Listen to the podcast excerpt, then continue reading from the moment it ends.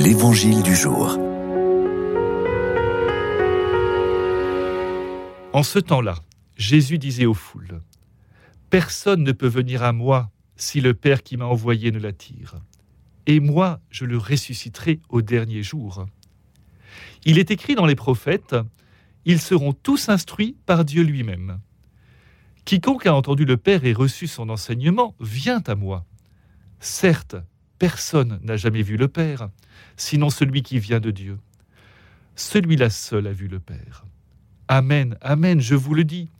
Il a la vie éternelle, celui qui croit. Moi, je suis le pain de la vie. Au désert, vos pères ont mangé la manne, et ils sont morts. Mais le pain qui descend du ciel est tel que celui qui en mange ne mourra pas. Moi, je suis le pain vivant qui est descendu du ciel. Si quelqu'un mange de ce pain, il vivra éternellement.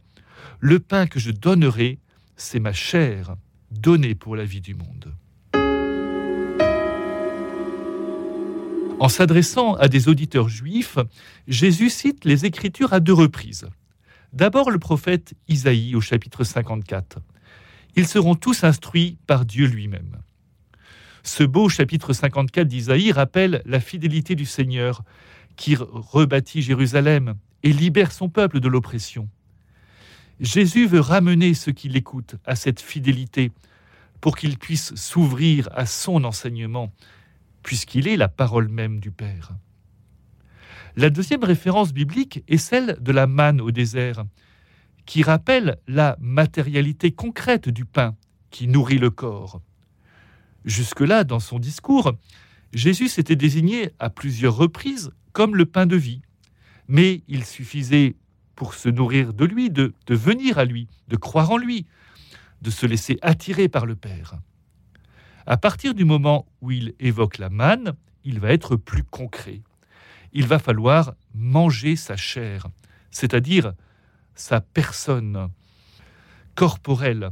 Ce ne sont pas seulement des paroles qu'il partage, un message qu'il communique, mais c'est sa personne même qu'il livre en nourriture de vie. Non pas seulement pour une vie terrestre, mais pour la vie éternelle, c'est-à-dire la vie en communion avec Dieu, selon la définition que Jésus donnera de la vie éternelle au chapitre 17. La vie éternelle, c'est de te connaître, toi, le seul Dieu, le vrai Dieu, et Jésus-Christ, celui que tu as envoyé. Connaître au sens fort du terme, naître avec, être uni à celui qu'on connaît. Mais ai-je vraiment conscience que chaque fois que je reçois l'Eucharistie, c'est un pain d'éternité que je reçois, et qu'avec lui, je ne mourrai pas,